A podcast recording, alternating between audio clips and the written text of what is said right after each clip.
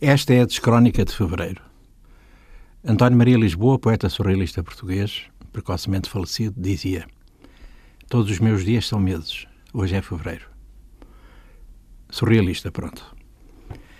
Agora é que o carnaval chega em março. O melhor é não desistir de pecar, quer dizer, continuar com as máscaras postas e expostas, dissimuladas, barrocas, explícitas, conotadas, sugeridas. Por exemplo, dar um grande morro de indignação no tampo da mesa do café desde que não seja de vidro. Lamentar a fome dos outros e não ser parvo, descuidando a legítima, é assim que se diz, a bastança, a muita, a suficiente, a minimizada. Uma badia picante, além de outras sugerências, é uma pita de ouro. Isto vai para os populismos? Vai. Analisemos a coisa. Os mais devotos extasiar-se-ão de mãos postas e murmurarão um oremos cauteloso ou explodirão em alçanas.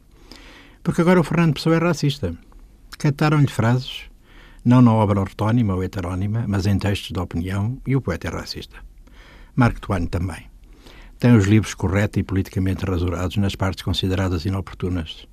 Tom Sawyer e Huckleberry Finn, esses malandros.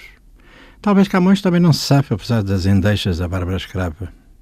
Dirão os vigilantes, não venham com essa desculpa de uma versalhada à bolsa, talvez do tempo passado na ilha de Moçambique, imagina-se, não se sabe ao certo.